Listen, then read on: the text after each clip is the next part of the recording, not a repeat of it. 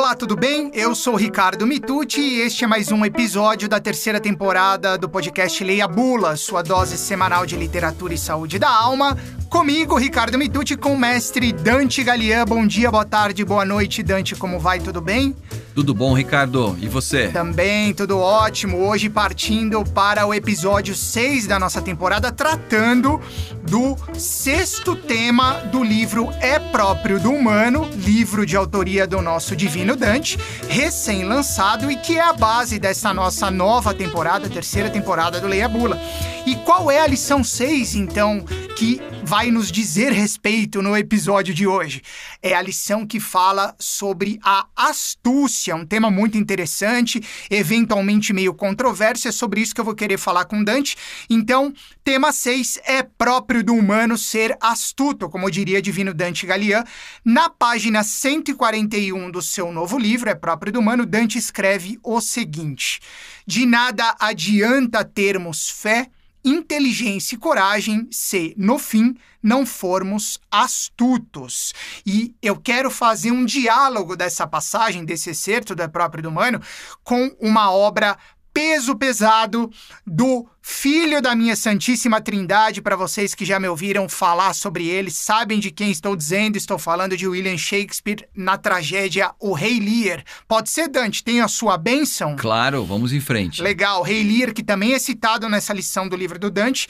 Na página 26, ato 1, cena 4, uma passagem aí, um monólogo de Kent. Kent que era, digamos, o braço direito de Rei Lear, que depois acabou sendo expulso do reino. Dante, se eu estiver falando falando alguma bobagem, por favor, me corrija, Não, tá? por enquanto tá tudo certinho.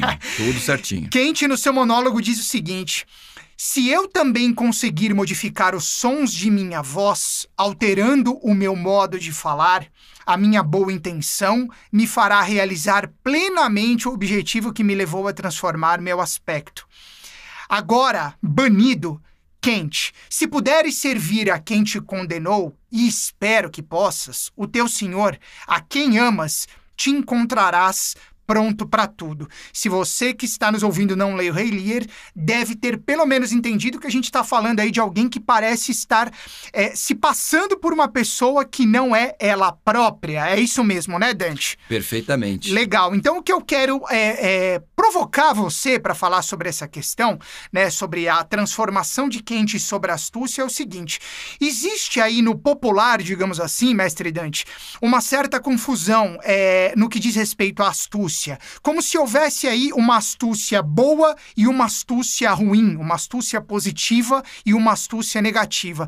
Dante Galia, afinal de contas, qual a diferença entre ser astuto, como você coloca, que é próprio do humano, e ser aquele espertalhão, aquela pessoa que geralmente quer levar vantagem em tudo, que não se preocupa em passar os outros para trás, muito pelo contrário. Queria que você falasse um pouquinho para esclarecer isso para nossa audiência, por favor, mestre Dante Galia.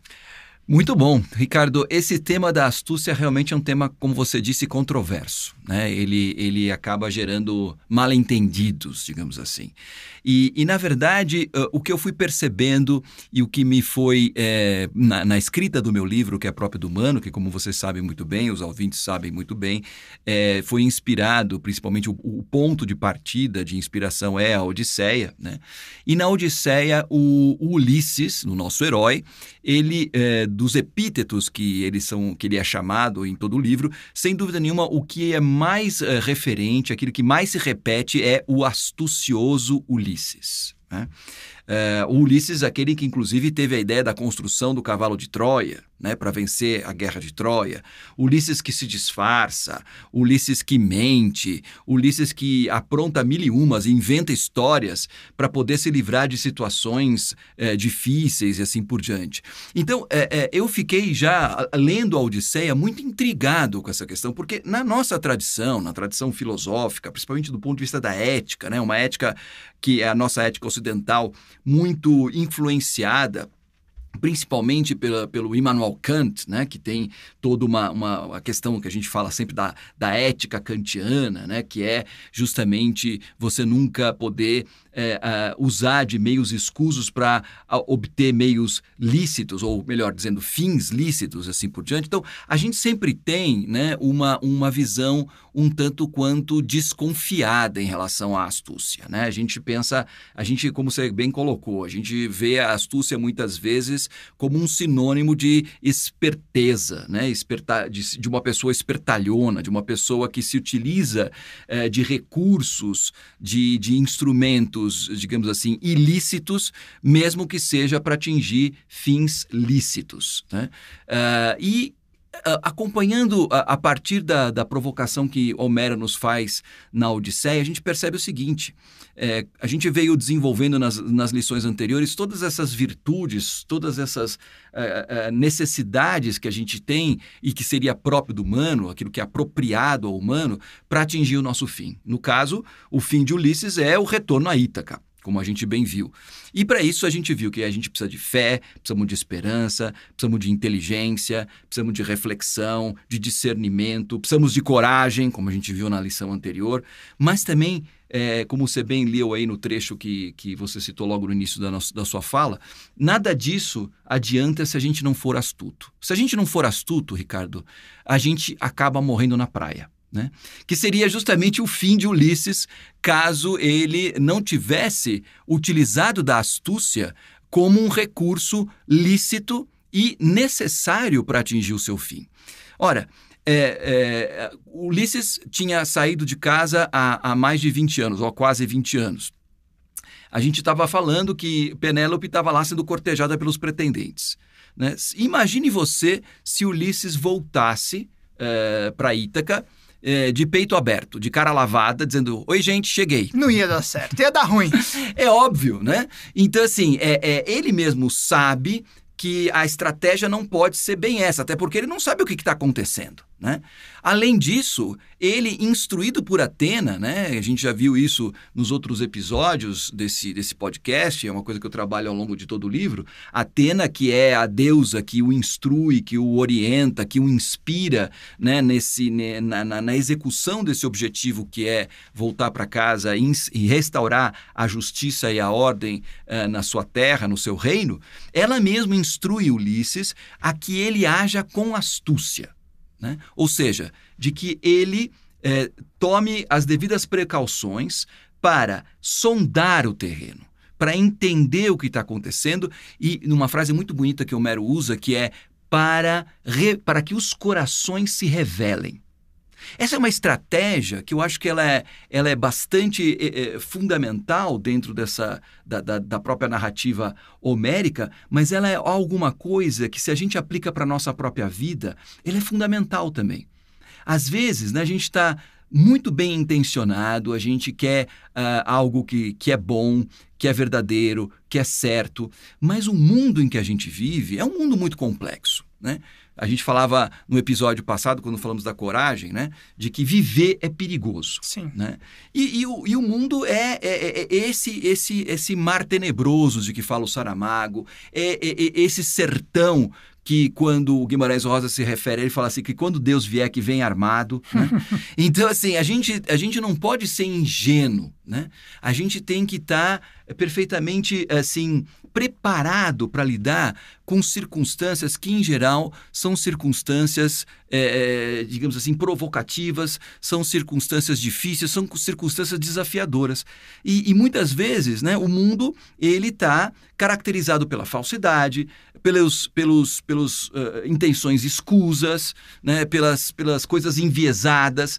E a gente não sabe de cara, logo de frente, com quem que a gente está lidando, quais são os interesses das pessoas. A gente precisa estar tá atento a isso. Né? Não adianta ter um, um, como dizia o próprio Shakespeare, né? não adianta ter um bom coração se a gente também não for o suficientemente esperto. Aliás, eh, no meu livro também faço menção à, à, à própria Bíblia, ao próprio Evangelho, né? quando Jesus instruindo os apóstolos. Né? Quer dizer, você pensa assim, Jesus, né? o, o, o, o próprio Filho de Deus, né? perfeito, né? aquele né? perfeito, né? que, é o, que é o defensor da. Ele mesmo se designa como sendo aquele que é o caminho, a verdade, a vida, uhum. né? assim por diante, o príncipe da paz e assim por diante. Ele mesmo, quando vai instruir os apóstolos né? na sua missão apostólica, ele diz sede é, puros como as pombas e astutos como as serpentes. Então, na verdade, quer dizer, é, a, a, a, o, o, próprio, o próprio símbolo da, da justiça, da verdade, da pureza, né, está uh, dizendo o seguinte: vocês estão, vocês estão no mundo para levar a palavra da justiça, para levar a palavra da verdade e assim por diante, mas lembrando que o mundo é um lugar perigoso. Né? Portanto, vocês devem ser astuto como as, as serpentes, puro como as pombas, porém astutos como as serpentes. E... Então, na verdade, você percebe que há uma relação muito forte né? na, na, na, literatura, seja ela religiosa, seja ela laica. É, é, é, e, e, agora a gente falou, falamos de, de, de, Homero, falamos de, dos evangelhos, falamos de Shakespeare, né? nessa personagem tão interessante do, do Kent, que você citou aí, né? que fala o seguinte: para eu obter uma, uma justiça, para eu obter algo uh, que seja um bom objetivo, às vezes eu tenho que me disfarçar.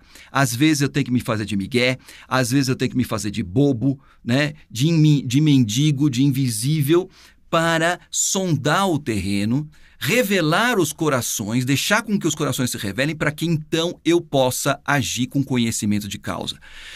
A astúcia, ela é boa quando ela defende algo que é bom em si, não para si, mas algo que é bom em si, ou seja, a justiça, né, a ordem é, pensada não na perspectiva apenas do sujeito, do indivíduo, mas também da própria coletividade. Quer dizer, Ulisses usa da astúcia para defender a sua própria vida e para defender a vida dos seus companheiros, para defender a vida do seu reino, dos seus familiares. Então aí a, a astúcia se torna lícita e necessária. Quando ela se volta simplesmente para interesses próprios, mesquinhos, né, que, que, que, acabam confluindo é, em, em, algo que seja é, é, deletério, negativo para o próximo, ela é uma astúcia má. Ela, portanto, é a esperteza, no seu sentido assim mais negativo.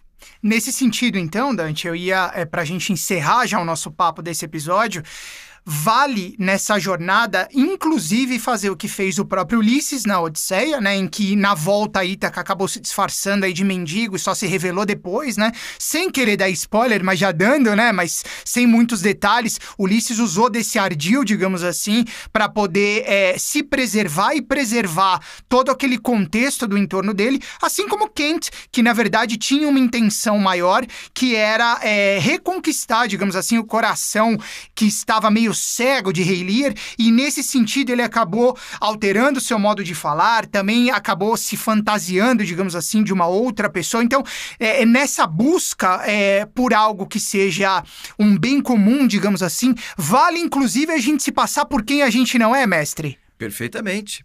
É, é, eu acho que às vezes na vida a gente é, a gente tem uma, uma, coisa a gente tem que tomar cuidado um pouco com um sincericídio, né? Sim. É, o sincericídio é, é, às vezes é justificado para ah eu penso que eu sou uma pessoa muito sincera e tal.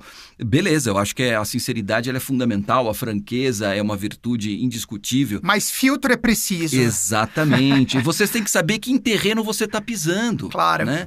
Porque senão é, é, uma, é uma ingenuidade indesculpável né? É, é uma, uma falta de inteligência, né? Impróprio do humano. Exatamente, exatamente. Então, quer dizer, nesse mundo que é perigoso, nesse mundo em que a gente lida com a estultice, que a gente lida com, os, com, com as questões escusas, com os interesses e assim por diante, quer dizer, querer agir sempre de uma forma uh, de peito aberto e cara lavada e assim por diante, uh, por melhor que sejam os nossos... Não adianta boas intenções, né? Essa é a questão. Tomás de Aquino, quando vai falar a respeito da prudência, da virtude da prudência, a que ele, inclusive, na Suma Teológica, contrapõe a, a astúcia, dizendo que a astúcia é uma antivirtude, ele diz assim que a prudência é agir, de, de, é agir buscando a justiça, levando em consideração a realidade em si. Bom, teoricamente isso é muito bonito, mas na prática, o que é a realidade em si? Vamos pensar na realidade do Rei Lear, vamos pensar na realidade uh, do Homero, né? na realidade que está sendo descrita na Odisseia. A realidade em si, ela é perversa. Sim. A realidade em si é perigosa. Então, quer dizer, se você está buscando a justiça, muitas vezes é lícito e necessário que você se utilize do disfarce, que você interprete, que você assuma essa coisa tão bonita que o Shakespeare trabalha, não só no Rei Lear, mas em todas as peças, né? Que é o fato de que nós vivemos no palco. A vida é um palco e nós representamos nesse palco. Isso não quer dizer que nós sejamos dissimulados, que nós sejamos essencialmente falsos, mas a gente tem que saber como lidar no teatro da vida em busca daquilo que é justo, que é bom, que é certo, aquilo que é próprio do humano. Jogo de cintura, digamos, né, mestre? Perfeitamente, fundamental. É, agora, um jogo de cintura cujo objetivo é o bem comum. Claro. Né? Uhum. É, o, é a busca da justiça não apenas para si próprio, mas para si e para os outros. Então é nesse sentido que a, a, máxima de Tomás de Aquino cabe aqui, e como a literatura, nesse sentido, né, Ricardo, ela, ela nos ajuda a, a, a ver aquilo que a filosofia, que a teologia, que a teoria coloca de uma forma uh, muito abstrata, muitas vezes, e a literatura mostra isso através de narrativas, de situações concretas, de uma maneira muito mais real. Né? Muito mais identificável e muito mais afetiva é, do que um discurso meramente teorético ou abstrato pode trazer. Perfeito, mais uma brilhante lição de divino Dante Galian, astucioso Dante Galian. Mestre... Sempre.